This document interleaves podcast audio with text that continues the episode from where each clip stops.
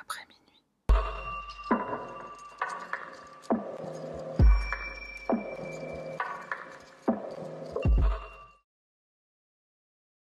Salutations mon cher panda, moi c'est Sahara, bienvenue sur ma chaîne. Alors, je suis pas remise, je ne suis pas remise de mes émotions euh, suite à l'affaire Hossein Naheri. Et le truc, c'est que là, l'affaire de, ce soir, elle est, euh, bah, elle malheureusement tout aussi. Euh, enfin, en fait, chaque affaire, chaque affaire, techniquement, elle est, est lourde. Celle-ci, j'espère que tu as le cœur accroché. L'affaire de ce soir nous emmène dans l'État de l'Illinois, aux États-Unis. Nous sommes le 24 avril 2019. Une jeune femme de 19 ans est portée disparue. Son nom, Marlène Ochoa Lopez. Elle est vue pour la dernière fois le jour précédent, le 23 avril, alors qu'elle quitte le lycée Latino Youth, jeunesse latino, du quartier mexicain Little Village de la ville de Chicago. Marlène mesure 1m60, elle pèse 57 kg, elle a les cheveux bruns, les yeux marrons, elle a un piercing au nez. La disparition de Marlène est particulièrement inquiétante puisque la jeune femme est enceinte de 9 mois. Son accouchement est prévu dans quelques jours, soit le 5 mai 2019. Alors, qui est Marlène Ochoa Lopez? Marlène naît le 16 novembre 1999.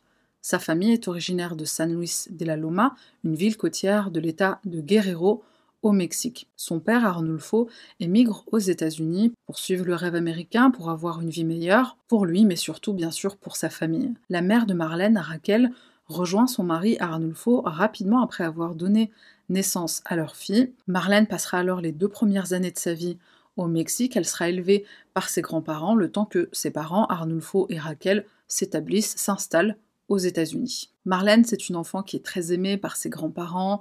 Sa grand-mère, elle l'emmène partout avec elle, elle lui prend la main et elle l'emmène faire les magasins, faire les courses, par exemple, ce genre de choses. Marlène, c'est une petite fille qui, dès qu'on lui joue de la musique, elle se met à danser, dès qu'on lui chante une chanson, elle se met à danser. Elle adore les manèges, elle adore aller à la foire, elle adore aussi se faire jolie pour aller à l'église. En gros, une petite fille, tout ce qu'il y a de plus normal. Quand le père de Marlène, Arnulfo, vient chercher sa fille, puisqu'il est maintenant temps pour elle de rejoindre ses parents aux États-Unis. La petite fille ne veut pas quitter ses grands-parents. Sa grand-mère doit même la persuader de prendre l'avion. Arrivée aux États-Unis, Marlène commence une nouvelle vie. Plus tard, elle fréquentera le lycée Roosevelt et l'école Scavo à Des Moines dans l'État de l'Iowa avant d'ensuite emménager à Chicago dans l'Illinois. On n'a pas plus d'informations que ça sur l'enfance de Marlène, ce qu'on sait, c'est que son père, Arnulfo, il est amené à habiter à Des Moines, donc dans l'état de l'Iowa. Il y travaille en tant que vendeur et Marlène, elle grandit avec sa mère, donc elle est élevée par sa mère dans l'état de l'Illinois. On ne sait pas si les parents sont séparés ou bien s'ils sont simplement dans une relation longue distance. Le couple a quatre enfants au total et Marlène est l'aînée de cette fratrie. En 2016, elle est certes très jeune, mais elle se marie avec l'amour de sa vie, Giovanni Lopez. Ensemble, ils ont un petit garçon, un fils qu'ils nomment Joshua. Marlène adore son fils, elle adore l'habiller, elle l'emmène à l'église tous les dimanches. Tous les trois vivent pendant un moment dans l'Iowa avant de retourner habiter à Chicago. Et en retournant à Chicago, Marlène reprend contact avec une assistante sociale qui travaillait dans son école quand elle y était encore. Elle lui fait part de son projet de reprendre ses études en tant que jeune maman, un challenge certes, mais Marlène est déterminée. Elle s'inscrit au lycée Latino Youth, jeunesse latino, et à cette même période, il semblerait que Giovanni est en train d'essayer de créer sa propre boîte avec son père, avec l'aide de son père. En avril 2019, la période où Marlène disparaît, son fils Joshua a seulement 3 ans, et comme je le disais, elle est enceinte, elle attend son deuxième enfant, aussi un garçon qu'elle et son mari veulent prénommer Giovanni Yadiel. Bien que la jeune femme ait fondé une famille à un si jeune âge, elle ne perd pas de vue son objectif qui est de terminer ses études secondaires. Une amie de la famille affirme d'ailleurs que Marlène est du genre à passer des heures à faire ses devoirs, elle préfère largement étudier plutôt que de faire des tâches ménagères. Marlène, elle adore le monde de la mode, elle aimerait plus tard devenir fashion designer, elle rêve de travailler dans le domaine de la mode, elle aspire même à devenir chanteuse. Sur un post Facebook, elle publie les mots suivants La musique, c'est ma vie, écrire des chansons, c'est ce que j'aimerais faire. Le stylisme, la beauté, c'est ce que j'aime, mais le mannequinat, c'est mon rêve. Marlène, elle adore aussi regarder des tutoriels make-up sur YouTube. Elle s'entraîne à maquiller ses amis, elle prend des selfies après avoir créé des looks super élaborés. Et elle devient tellement douée qu'un jour on lui demande même de maquiller une jeune fille pour sa quinceañera. La quinceañera, c'est la fête qu'on célèbre pour les 15 ans d'une jeune fille. En Espagne et en Amérique latine, on considère cet anniversaire comme très important puisque c'est un peu le passage à l'âge adulte. On devient un peu une femme à cet âge-là. Revenons maintenant à la disparition de Marlène. La dernière fois qu'elle est vue, elle porte un t-shirt avec le logo de son lycée, elle porte aussi un pull gris et un pantalon de survêtement. Sa disparition a lieu après une journée de cours, donc Marlène était au lycée. La première chose à laquelle on pense, bien sûr, c'est que Marlène a peut-être perdu les os, peut-être que le bébé arrive quelques jours plus tôt et elle est peut-être à l'hôpital. C'est peut-être la raison pour laquelle elle ne répond pas au téléphone. On contacte les hôpitaux du secteur, mais aucune nouvelle de la jeune femme. Les enquêteurs se tournent alors vers les images de caméra surveillance d'un parking près du lycée que fréquente Marlène parking sur lequel elle a l'habitude de garer son véhicule. En effet, on la voit sur ces enregistrements, son père, Arnulfo, l'identifiera formellement. Sur ces images, on voit la jeune femme qui se rend à son véhicule, elle est sur son téléphone portable, et des informations complémentaires permettront de l'identifier, la Honda Civic vers laquelle elle se dirige. La plaque d'immatriculation correspond, il s'agit bien de Marlène. Après les cours, elle était censée aller chercher son fils Joshua à la garderie. Son fils, je le rappelle, a seulement 3 ans. Marlène n'arrivera jamais à la garderie. Et à la garderie, bien sûr, on contacte sa famille pour prévenir que bah, le petit Joshua, il attend qu'on vienne le récupérer. Face au constat que la jeune femme enceinte est introuvable et aussi injoignable, sa disparition est rapidement signalée à la police. La police de Chicago émet ensuite une alerte de disparition à haut risque pour Marlène, la jeune femme étant enceinte et proche de la date prévue de son accouchement. Dans les semaines suivant cette disparition, la famille de la jeune femme est soutenue par l'église Lincoln United à Pilsen. La pasteur Emma Lozano sert à plusieurs reprises de porte-parole. Pour information, Emma, c'est une figure de la gauche, elle milite pour les droits des latinos, avec son mari d'ailleurs, Walter Coleman. Lui aussi est pasteur et lui aussi est impliqué dans des organisations de défense pour les communautés latinos. Lors de cette conférence de presse qui a lieu le 2 mai 2019, les parents de Marlène et son mari, Giovanni, diffusent la nouvelle de sa disparition. La pasteur, Emma, déclare que le téléphone portable de Marlène est resté allumé jusqu'au 1er mai, et c'est à partir d'environ 23 heures que tous les appels ont commencé à être renvoyés directement vers la messagerie vocale. On demande l'aide du public, toute personne qui aperçoit la jeune femme ou qui détient une information qui permettrait de la retrouver est invitée à contacter la police. On invite également à partager en masse la photo de Marlène sur les réseaux sociaux. On apprend que dans le dernier message que Marlène a envoyé à Giovanni, son mari, elle dit être fatiguée, qu'elle a hâte de terminer les cours et de le retrouver, lui et leur fils Joshua. Lors de cette même conférence de presse, Giovanni demande à toute personne qui la retient contre sa volonté de la ramener chez elle. Ce que ça veut dire, bien sûr, c'est que les familles Ochoa Lopez ne croient absolument pas à une disparition volontaire. Marlène n'est pas partie d'elle-même. Marlène, c'est une personne responsable, elle adore sa famille, jamais elle serait partie comme ça. Sur la route entre le lycée et la garderie, il lui est arrivé quelque chose, on en est persuadé. Malgré que les circonstances de cette disparition soient très inquiétantes, la famille de Marlène, les proches de Marlène craignent de ne pas être pris au sérieux. Beaucoup d'entre eux sont en situation irrégulière, ils n'ont pas de papier et il faut savoir que d'après un rapport qui date de 2017, on constate qu'il y a un très mauvais rapport entre les communautés étrangères et la police, que ce soit euh, pour ces communautés-là en tant que victimes d'un crime ou en tant que suspecte, personne suspectée d'un crime. Dans les affaires de disparition, on constate qu'il y a souvent un acharnement sur l'entourage de la personne disparue. Quand c'est des personnes étrangères ou quand c'est des personnes en tout cas en situation irrégulière, il y a réellement un acharnement. On les pointe du doigt plus facilement qu'on le ferait dans d'autres affaires. Les proches de Marlène continuent bien sûr de chercher la jeune femme ainsi que des volontaires au sein de la communauté des résidents de la ville de Chicago. On placarde des avis de disparition un peu partout, surtout dans le West Side de Chicago, là où réside la jeune femme, et on met en place également un système de recueil d'informations anonyme. Détail important. Du côté de l'enquête de la police, on interroge bien sûr Giovanni, le mari, on lui demande où pourrait bien se trouver sa femme, on le considère comme presque responsable de cette disparition. Et ça, ça va grandement affecter Giovanni. Au cours de cette interview, il explique qu'on l'a soumis au détecteur de mensonges et ça, ça lui a brisé le cœur pour reprendre ses propos. J'ai beaucoup pleuré, je ne suis pas une mauvaise personne, dit-il. Mes beaux-parents, ils ont toujours été contre moi, tout le monde est contre moi. Je sais que je n'ai rien fait à ma femme, c'est vraiment terrible. Je me sens accablée parce que mes beaux-parents et tous ces gens disent que j'ai l'air d'être une mauvaise personne. Non seulement on considère que Giovanni est probablement responsable de cette disparition, mais on envisage également une autre piste. Marlène se serait peut-être enfuie avec un petit ami, c'est la raison pour laquelle les enquêteurs désapprouvent les recherches par les volontaires. Ils les considèrent, et je cite, comme une perte de temps, et pourtant cette théorie du petit ami, il n'y a absolument aucune preuve qui la soutient. Au même titre que Giovanni, le mari, qui est considéré comme un suspect par la police, en tout cas il est traité comme tel, mais il n'est pas publiquement déclaré comme suspect officiel. En parallèle, les résidents communiquent activement des informations et ce, de manière anonyme, via les numéros de téléphone qui sont indiqués sur les avis de recherche et aussi sur des tracts qui ont été distribués dans les rues par les volontaires. Les volontaires vont bien sûr transmettre ces pistes, ces potentielles pistes, aux enquêteurs et je précise une chose importante, c'est le fait que ces appelants, enfin beaucoup d'entre eux, veulent vraiment garder l'anonymat. Beaucoup sont en situation irrégulière. Et je rappelle qu'on est en 2019, donc euh, c'est l'ère euh, Trump.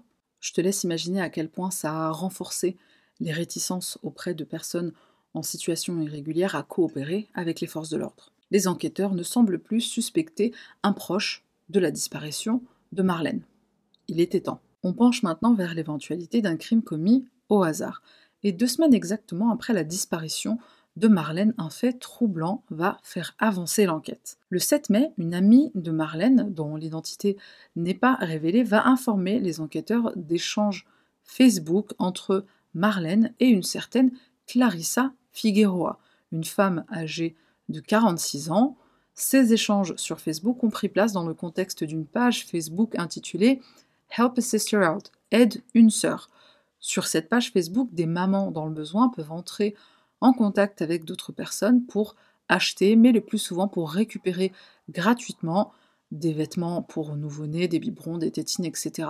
Tout ce dont une future maman pourrait avoir besoin. Ce groupe compte environ 32 000 membres et il existe depuis 2016. Marlène, qui est enceinte de son deuxième enfant, s'inscrit sur le groupe et elle y poste un message dans lequel elle explique être à la recherche de vêtements pour son fils qui doit naître au début du mois de mai. À cette publication, Clarissa répondra que sa fille est maman d'un garçon, elle a des vêtements tout neufs, jamais portés. Clarissa, elle aussi, est enceinte, c'est la raison pour laquelle elle est membre de ce groupe. Elle attend l'arrivée de son troisième enfant début mai, tout comme Marlène. Et ça, c'est un événement qu'elle avait annoncé aux membres du groupe Facebook en février, alors qu'elle évoquait la préparation de son foyer pour un bébé qui arrive. Le berceau de bébé Xander est installé, on attend juste ton arrivée. Ce message avait d'ailleurs étonné certaines personnes qui avaient encore en mémoire des messages postés par Clarissa plusieurs mois auparavant, messages dans lesquels elle expliquait avoir eu les trompes ligaturées pour empêcher des futures grossesses. Quand on demande à Clarissa si l'intervention a été annulée, Clarissa répond tout simplement qu'en fait les médecins ont, ils ont oublié de faire la manipulation. Une amie de Clarissa réagit à cette intervention ratée. Clairement, là, il est question d'une intervention qui est ratée. Voilà, le médecin, il est venu, il a ouvert, euh, il a mal fait son truc ou il n'a pas fait son truc, il a refermé. C'est une intervention ratée. Donc cet ami lui répond euh, gentiment, euh, mais t'es folle, tu devrais prendre un avocat, petit miracle ou pas, sous-entendant l'enfant dont elle est enceinte, le troisième enfant dont elle est enceinte, petit miracle ou pas, réclame tes dollars, récupère tes dollars. Et à ce message, Clarissa répondra Oui, je me suis dit la même chose. D'après d'autres articles, il y, a deux versions à, euh, à cet événement, à cette histoire de trompe ligaturée. D'après d'autres articles, en fait, Clarissa aurait fait une autre intervention après pour, euh, inverser la ligature des trompes. Enfin, on marche arrière. Voilà, on est allé, on a fait marche arrière sur la procédure. Je suis pas médecin, mais je trouve ça quand même hyper chelou. En parallèle de cette heureuse annonce sur le compte de Clarissa, on peut lire la même chose sur le compte de Piotr Bobak, qui est le petit ami de Clarissa. Il attend cet événement avec impatience et il écrit sur Facebook Espérons des jumeaux. On retrouve également sur cette page Facebook de, de Piotr des échographies sous lesquelles il tague Clarissa. On trouve également la photo d'un berceau et contre le mur des lettres qui épellent le prénom choisi pour l'enfant à naître, Xander. Le 5 mars 2019, Clarissa publie sur le groupe Facebook d'entraide, le fameux groupe euh, d'aide entre sœurs, elle poste cette question. Qui doit accoucher en mai? Où sont les mamans mai? Et c'est ce même jour que Marlène a posté son message sur ce même groupe pour demander des vêtements et autres euh, produits dont elle aura besoin pour son accouchement qui est prévu au mois de mai. Lorsque les deux femmes entrent en contact, Clarissa répond en commentaire à cette publication, elle promet de lui offrir une poussette, des vêtements pour bébé. Sur une capture d'écran de cet échange, on peut lire Clarissa qui dit J'ai depuis des nouvelles choses, mais je suis à Chicago. Marlène qui demande Quelle est ta localisation? Clarissa Je suis dans le sud de Chicago, près de la 79e et de Pulaski. Si tu peux patienter une semaine, ma fille a des vêtements tout neufs que son fils n'a jamais portés. Marlène, oui, ça ira, merci beaucoup. Clarissa, pas de problème, je sais ce que c'est. Elle a eu la chance d'avoir deux baby showers, alors elle aime distribuer les biens. Je suis d'accord pour aider, envoie-moi un message privé pour plus d'informations. Alors qui est cette euh, gentille et généreuse Clarissa? Clarissa Figueroa, c'est une femme de 46 ans qui est récemment retournée vivre dans la maison de ses parents trois années plus tôt, donc en 2016. Sur une publication Facebook, elle explique que ce déménagement était dû au fait qu'elle ne supportait plus son mari, apparemment hospitalisé. D'après le voisinage, elle vit dans le sous-sol de la maison de ses parents, José, âgé de 70 ans, et Angelita, âgée de 60 ans. Elle y habite avec sa fille, Désirée Figueroa, qui est aussi enceinte. Hein. Tout le monde y est enceinte dans cette affaire. Le petit ami de Clarissa, Piotr Bobak, habite aussi dans ce sous-sol avec les deux femmes. Piotr, c'est un homme d'origine polonaise qui a 40 ans et euh, bah voilà, on n'en sait pas plus. On n'en sait pas plus non plus sur Désirée, la fille de Clarissa. Et comme je le disais plus tôt, Clarissa, donc elle est enceinte de son troisième enfant. Elle avait un fils qui s'appelait Xander Xavier. Il est mort de cause naturelle en 2017 à l'âge de seulement 20 ans. Revenons maintenant à la rencontre entre Marlène et Clarissa. Les deux femmes prévoient de se rencontrer en personne le 23 avril pour que Marlène puisse récupérer les vêtements que Clarissa a promis de lui offrir. Le 23 avril, on se souvient que c'est le jour où Marlène disparaît. On pense que Marlène est bien allée à ce rendez-vous après ses cours au lycée. Un appel anonyme confirmera cette hypothèse. Une personne aurait aperçu Marlène le jour de sa disparition entrer au domicile des Figueroa. Grâce à ce témoignage, des enquêteurs vont se rendre au domicile des Figueroa le 7 mai pour en apprendre davantage sur ces échanges Facebook entre Clarissa et Marlène. Sur place, c'est Désirée qui ouvre la porte et elle explique aux enquêteurs que sa mère n'est pas présente, elle s'est rendue à l'hôpital pour un souci à la jambe. On continue de la questionner et on découvre que Clarissa vient d'accoucher il y a quelques jours seulement, un accouchement qui a fait beaucoup de bruit dans le quartier. Je te raconte. D'après le voisinage, le 23 avril, Clarissa sort de chez elle elle est dans la rue, elle est tout affolée et elle crie qu'elle vient d'accoucher et que son bébé ne respire plus. Un appel est passé au 911, une ambulance est dépêchée pour venir en aide à cette femme de 46 ans qui vient d'accoucher, qui vient de donner naissance et qui se trouve près de sa porte d'entrée, debout, avec son bébé enveloppé dans une couverture dans ses bras. Une voisine accourt pour essayer de lui porter secours et elle lui dit bah, ça va, qu'est-ce qui se passe, qu'est-ce qui s'est passé? Et Clarissa lui répond bah, je me suis levée, le bébé il est sorti tout seul. La voisine remarque que Clarissa a du sang sur les mains, sur les bras, sur son t-shirt, mais étrangement son short est intact. Un appel anonyme rapportera cet événement à la police en ajoutant un détail important, c'est le fait que Clarissa, elle vient d'accoucher, mais c'est bizarre, pendant tout ce temps-là, personne ne soupçonnait qu'elle était enceinte. Fait d'autant plus miraculeux que non seulement Clarissa est âgée de 46 ans, mais c'est aussi une femme qui aime bien la bouteille, qui aime bien la clope. Ai-je besoin de préciser que bah déjà tomber enceinte à cet âge-là, euh, c'est un truc de ouf, hein. mais si en plus tu fumes, tu bois, c'est en effet un miracle. Autre fait troublant, en embarquant dans l'ambulance avec son bébé, Clarissa aurait demandé à un voisin d'aller verrouiller la porte de sa maison. Alors elle est inquiète pour son bébé qui ne respire plus, mais elle est aussi inquiète pour euh, sa télévision, son micro, tous les gadgets qui sont à la maison et qu'on risque de lui voler si la porte n'est pas verrouillée. Le nouveau-né est pris en charge, il est hospitalisé au centre médical que l'on voit sur cette photo, et ce petit garçon, on va le nommer Xander Xavier Bobak. Bobak, le nom de famille de Piotr, le petit ami de Clarissa, Xander Xavier, le fils de Clarissa qui est décédé. Et là, on arrive au fait le plus troublant dans cette affaire, tu as peut-être deviné. À son arrivée à l'hôpital, Clarissa est bien sûr examinée par un obstétricien.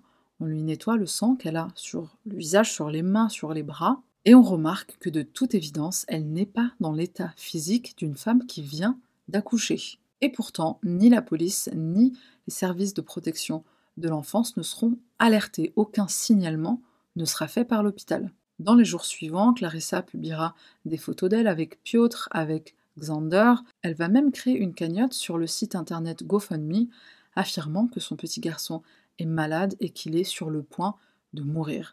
Elle espère pouvoir récolter la somme de 9000 dollars pour ses funérailles. Piotr va partager sur ses réseaux sociaux cette campagne GoFundMe en écrivant Mon fils est un battant, il est arrivé jusqu'ici, mais il ne lui reste plus beaucoup de temps.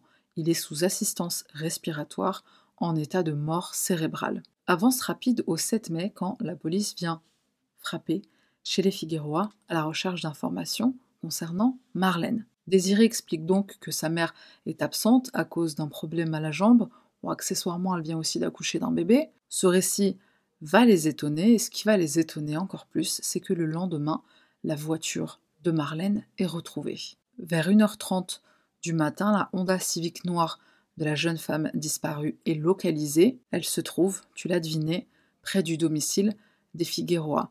Et accessoirement, elle s'est pris trois amendes, cette voiture. Naturellement, le père de Marlène, Arnulfo, va s'interroger sur ces contraventions. Comment se fait-il qu'elles n'ont pas été communiquées aux, enquêteurs, aux personnes qui sont en train de la chercher, puisqu'elle a disparu? Visiblement, à Chicago, quand tu mets une amende, il n'y a pas une alerte euh, Ah, c'est une personne qui a disparu, c'est une personne qu'on cherche. Plus tard, le père de Marlène demandera à ce que les différents départements de police aient de meilleures communications, de meilleurs systèmes de communication entre eux. Et pour sa défense, le département de police de Chicago expliquera que, euh, en fait, les amendes, il les, il les donne à la main. La plupart, il les donne à la main. Donc, comment te dire que nous-mêmes à Paris, enfin, on est en 2023, nous-mêmes à Paris, enfin, moi, j'ai plus de, j'ai plus de papier. Hein. Moi, c'est directement la surprise dans la boîte aux lettres.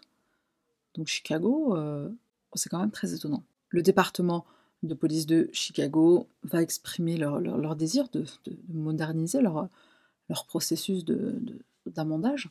Il faut vous réveiller, les gars, on est, on est quand même en 2023. Quand bien même la police aurait eu un, système à la pointe de la technologie et des communications parfaites entre le département des prunes et le département des disparitions, ça n'aurait rien changé au déroulé de cette affaire. Et la raison est simple, la disparition de Marlène n'a jamais été considérée comme liée à un crime. Et toute la polémique autour de l'affaire Marlène Ochoa Lopez, elle réside là. Suite à leur échange avec Désiré, les officiers se rendent bien sûr à l'hôpital pour interroger Clarissa. Elle s'y trouve encore. Elle leur explique en effet avoir accouché, mais elle nie fermement avoir rencontré Marlène le 23 avril. Suspicieux, les policiers vont passer les jours suivants à examiner les dossiers médicaux et aussi à prélever des échantillons ADN de Clarissa et de son bébé. Les résultats arrivent, le verdict est sans appel, Clarissa n'est pas la mère biologique de cet enfant. Les parents du nouveau-né sont bien Marlène Ochoa Lopez et Giovanni Lopez. Et suite à cette découverte, Giovanni va rencontrer son fils pour la première fois. La première chose qu'il va faire, bien sûr, c'est le renommer.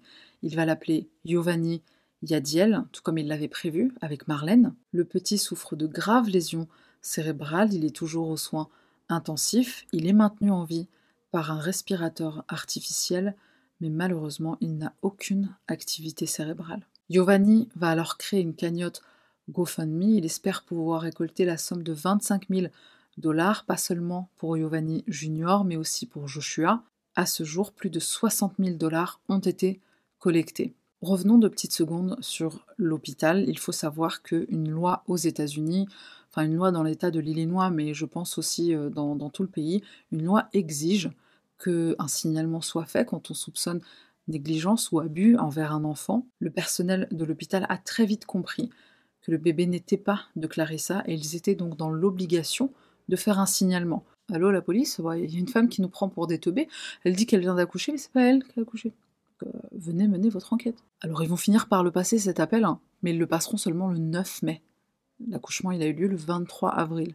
Non seulement l'hôpital n'a pas fait son travail, son devoir envers ses patients et notamment envers le petit Giovanni, mais en plus, après enquête, ils ne seront pas inquiétés. Ah bah c'est des immigrés les euh, Ochoa Lopez, hein, donc on s'en fiche. Ce serait arrivé à la fille de Donald Trump, on va t'imaginer bien qu'il y aurait eu une guerre mondiale. Julie Contreras, représentante de la Ligue des Latino-Américains, rédige une demande d'information publique pour le département de police de Chicago. L'organisme prévoit également de déposer une plainte officielle après avoir examiné ces dossiers. Face à toutes ces discordances et face à toutes les problématiques soulevées par la disparition de Marlène, son père Arnouflo engage un détective privé. Et c'est ce détective privé qui retrouve le véhicule de Marlène. Bravo la police. Lorsque le département de police de Chicago réunit toutes les preuves ADN et les preuves circonstancielles, on obtient un mandat de perquisition pour fouiller le domicile des Figueroa, situé au numéro 4100 de la place Ouest 77. Cette fouille a lieu le 14 mai 2019. C'est Piotr qui accueille la police devant la maison de sa petite amie. Et qu'est-ce qu'il est en train de faire, Piotr? Bah, Il est en train de nettoyer un tapis avec de l'eau de javel et un tuyau d'arrosage. Quand il aperçoit les officiers, il laisse tomber la bouteille d'eau de javel et il court euh, se mettre au chaud à l'intérieur de la maison. Ça n'empêchera pas la police d'y découvrir des restes humains. On retrouve le corps de Marlène dans une poubelle, la cause de la mort, la strangulation. Cette tragique découverte est tout de suite catégorisée comme un homicide. Bah encore heureux, hein. ils se sont même pas foulés les mecs hein, pendant cette enquête. Hein. Il manquerait plus qu'ils catégorisent ça comme euh, mort naturelle. Dans la poubelle où a été dissimulé le corps de Marlène, on retrouve d'autres objets et notamment un câble électrique autour de son cou. C'est le câble qui a servi à l'étrangler. Et à l'intérieur du domicile des Figueroa, on retrouvera encore de l'eau de javel et d'autres produits de nettoyage. Une membre du groupe Facebook sur lequel se sont rencontrés Marlène et Clarissa s'exprime auprès de la presse. Elle donne cette interview. C'est un réseau de sœurs, je ne pensais pas que ça pouvait être dangereux, dit-elle. Elle explique également que ce n'est pas juste un groupe de soutien matériel, c'est aussi un groupe où on se soutient sur le plan émotionnel. Deux jours après la découverte du corps de Marlène, le groupe est supprimé par les administrateurs. Alors que s'est-il passé exactement le 23 avril 2019 Pourquoi et comment Marlène a connu cette fin tragique? Et voici ce que l'enquête dévoile. Il se trouve que Marlène fait une première visite au domicile des Figueroa le 1er avril. Elle s'y rend pour récupérer des vêtements pour bébé que Clarissa promet de lui offrir, toujours via le groupe Facebook. Quelques jours avant cette visite, Clarissa va voir sa fille, Désirée, et elle lui dit Faut que je trouve une femme enceinte, que je la tue et que je lui vole son bébé. Par contre, j'ai besoin de ton aide, ma fille. Désirée va voir alors son petit copain et elle lui dit euh, Bon, ma mère, elle a besoin de nous. Elle lui explique le projet. Le petit ami de Désirée va avoir une réaction de personne normale. Mais comment ça, vous voulez tuer une femme enceinte et lui voler son bébé? Vous avez même pas intérêt à faire ça ou j'appelle les flics. Avance rapide à quelques jours plus tard, le 1er avril, jour de la première visite de Marlène chez les Figueroa. Et là, le petit ami de Désiré, il remarque un comportement étrange entre Désiré et sa mère. Elles se regardent en douce, elles se murmurent des trucs, elles se cachent dans une pièce pour se parler. Le jeune homme est vraiment inquiet du sort de Marlène qui ne se doute de rien, mais Clarissa et Désirée, elles vont lui dire euh, Non, mais c'est une blague, c'est le 1er avril, on, poisson d'avril, on plaisante. Marlène repart, en effet, c'était peut-être juste pour rire, ou c'était peut-être pour mettre euh, la jeune femme en confiance, ou tout simplement parce que le petit ami de Désirée était présent et qu'il allait sûrement poser problème. Quelques semaines plus tard, donc le 23 avril, Marlène y retourne, et le petit ami de Désirée, il est absent.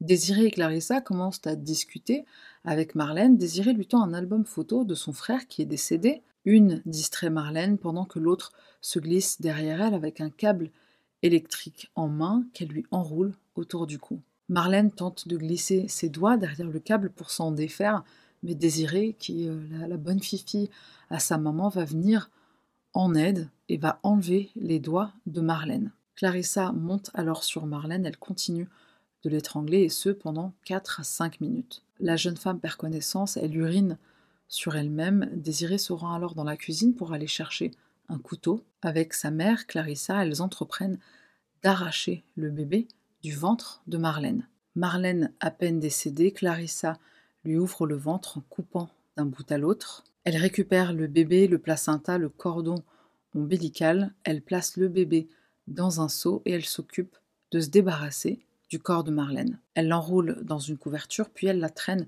jusque dans l'arrière-cour de la maison. Et on connaît la suite. Elle appelle la police, elle prétend que c'est elle qui a donné naissance à ce bébé. Le sang qu'on retrouve sur elle, sur ses bras, sur son t-shirt, on l'a compris, c'est celui de Marlène. Une fois Clarissa rentrée à la maison, après son retour de l'hôpital, elle va retrouver sa charmante fille, Désirée, et son petit ami Piotr, et tous les trois vont se charger de nettoyer la maison. Comment est-ce qu'on connaît les détails sordides de ce meurtre Grâce à Désirée qui, une fois en garde à vue, fera des aveux complets? Le 16 mai 2019, le département de police de Chicago donne une conférence de presse au cours de laquelle il déclare que trois personnes, un homme et deux femmes, ont été emmenées pour être interrogées.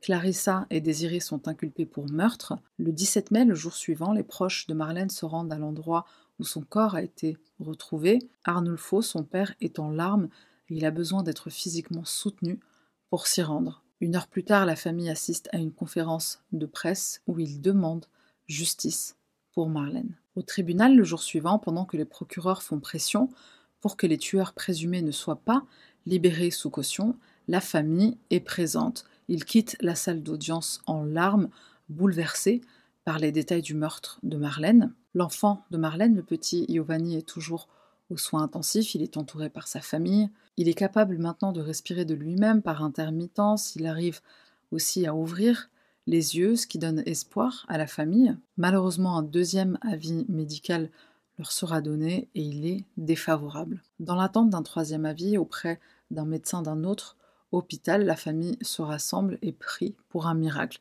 D'ailleurs, un des médecins de cet hôpital va se joindre à leur prière. Bien que la famille soit satisfaite du premier hôpital où Giovanni a été soigné lorsqu'il est né, on reste quand même énormément frustré par la façon dont ils ont géré la situation. Certains membres de la famille de Marlène se déplacent du Mexique et ses grands-parents arrivent même à obtenir un visa exceptionnel pour assister à ses funérailles. Le 25 mai, des centaines de personnes se réunissent pour rendre hommage à la jeune femme dont la commémoration prend place au funérarium Auburn à Stickney. Ces funérailles ont lieu au même endroit le lendemain matin. Entre autres, le mari de Marlène Giovanni porte le cercueil de sa femme jusqu'au funérarium. Il est vêtu d'un t-shirt en hommage à Marlène. Un mémorial de fortune verra le jour devant la maison des Figueroa où Marlène a perdu la vie. On y retrouve des bougies, des fleurs, des photos de la jeune femme. Des centaines de personnes s'y rendent pour prier et lui rendre hommage. Malheureusement, une autre tragédie frappera les familles Ochoa Lopez le 14 juin aux environs de 5 heures du matin. Le petit Giovanni décède. Il décède d'une encéphalopathie anoxique. Son cerveau a été privé d'oxygène pendant beaucoup trop longtemps. Franck Avila, l'avocat de la famille, se charge d'appeler un prêtre catholique qu'il réveillera au milieu de la nuit. Le prêtre se rend à l'hôpital pour donner les derniers sacrements au bébé. L'avocat se charge également d'annoncer la nouvelle au public et il dira Je suis un avocat qui a travaillé sur de nombreux cas tragiques. J'ai lutté contre la corruption politique, j'ai défendu des tueurs, des pyromanes, mais c'était pour moi le cas le plus difficile. Puisque le petit Ioanni est décédé suite à des lésions cérébrales dues à la strangulation de sa mère, l'avocat Franck Avila soutient qu'il a été assassiné lui aussi. Il demande au procureur d'inculper et de poursuivre ces trois personnes impliquées dans ce qu'il qualifie être un crime d'un nouveau genre. La presse surnomme les trois accusés des pilleurs d'utérus. Clarissa et Désiré Figueroa, je le rappelle, sont accusés de meurtre. Le petit ami de Clarissa, Piotr Bobak, est quant à lui accusé d'avoir aidé à dissimuler le meurtre. Tous les trois sont détenus sans caution depuis leur arrestation. Le 26 juin 2019, lors d'une première audience, Clarissa et Désiré plaident non coupables, non seulement pour le meurtre, mais aussi pour les 27 autres chefs d'inculpation. Piotr plaide aussi non coupable, tout le monde est innocent dans cette affaire. Donc Piotr plaide non coupable. Leur avocate demande à ce qu'une ordonnance de non-divulgation soit instaurée afin d'empêcher la divulgation de certains détails sur cette affaire. Pourquoi euh, C'est une excellente question. Elle demande également à la Cour d'invalider l'arrestation de Clarissa et de rejeter certaines preuves du dossier. Preuves qui ont été recueillies par les enquêteurs lors de la perquisition qui s'est faite à son domicile. Encore une fois, pourquoi On ne sait pas. Giovanni, le mari de Marlène, dira à la presse qu'il n'est pas surpris des plaidoyers de non-culpabilité. Il a quand même bon espoir que justice soit faite. Le 1er novembre 2019, plusieurs mois après avoir été inculpé pour meurtre, Désirée est transportée vers l'hôpital. Je le rappelle, elle était enceinte, elle était vraiment enceinte pour le coup. J'ai pas pu m'empêcher de me demander en fait pourquoi sa mère, elle lui a pas tout simplement dit bah je veux un gosse, euh, donne-moi ton bébé ma fille. Vu comment elle a aveuglément suivi sa mère euh, pour un homicide, euh, je, pense qu'elle lui aurait dit oui.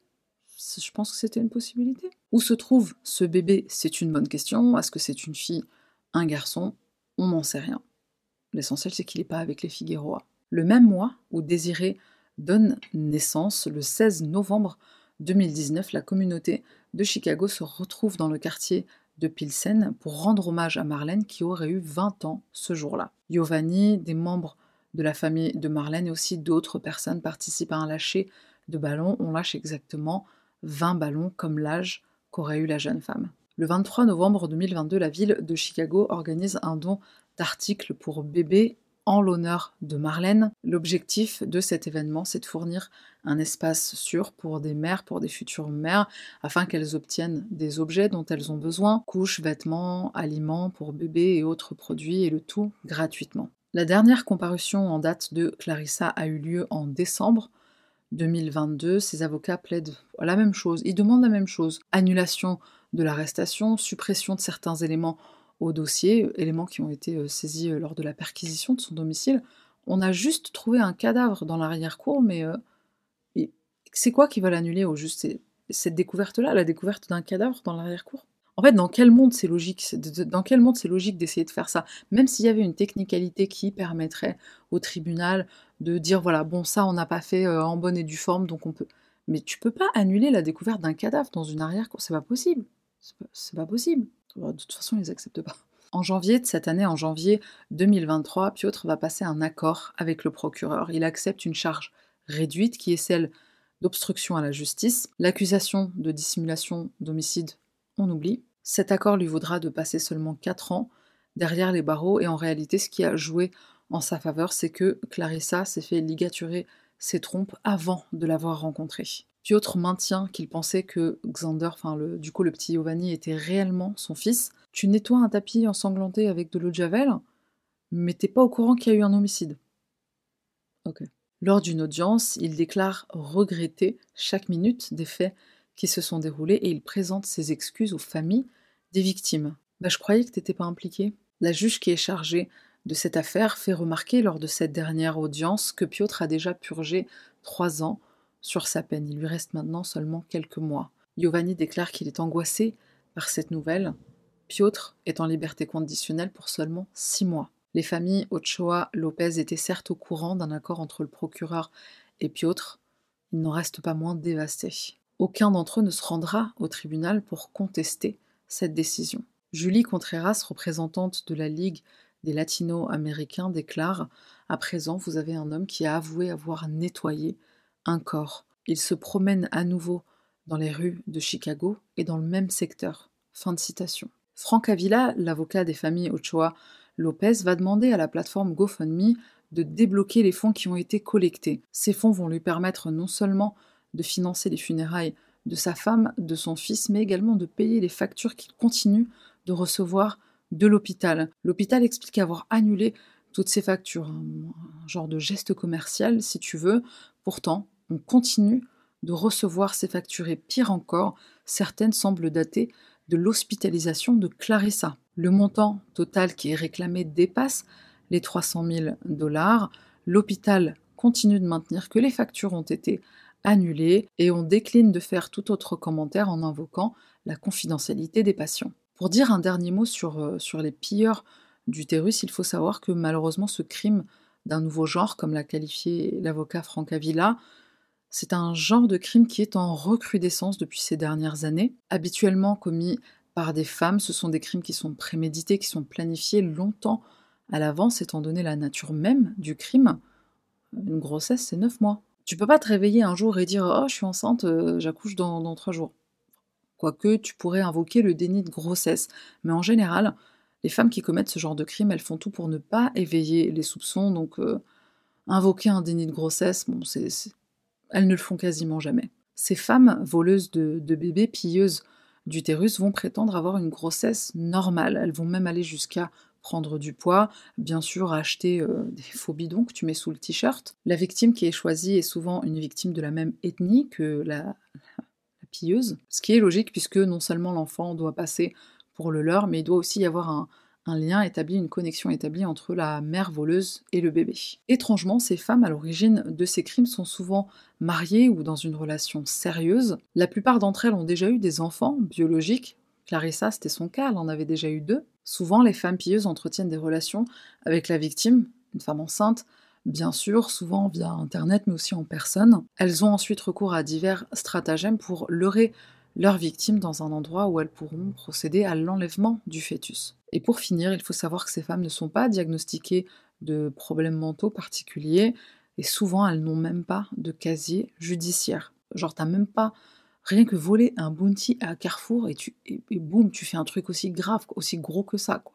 J'ai une question qui me turlupine le cerveau, alors je suis désolée, je te laisse avec ça, mais. Euh, en fait, en fait, Clarissa, elle s'est fait attraper.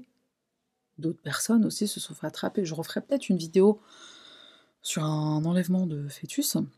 Je me dis, il y a sûrement des personnes qui se sont jamais fait prendre. Bon, sur ce, bonne nuit, je te laisse. Désolée, je, suis vraiment, je suis désolée de te laisser avec une note comme ça, mais je veux pas être seule à avoir ça qui me ronge le, cerveau, l'esprit. Voilà, c'est une fin assez, euh, c'est une fin assez brutale, je, le reconnais, j'en suis désolée. Je te remercie d'avoir regardé jusqu'à là. Laisse des commentaires. Vas-y, défoule-toi sur moi. Je t'autorise. Commentaire, vas-y, balance ce que tu as à balancer. C'est tout pour moi. On se retrouve la semaine prochaine pour une nouvelle affaire.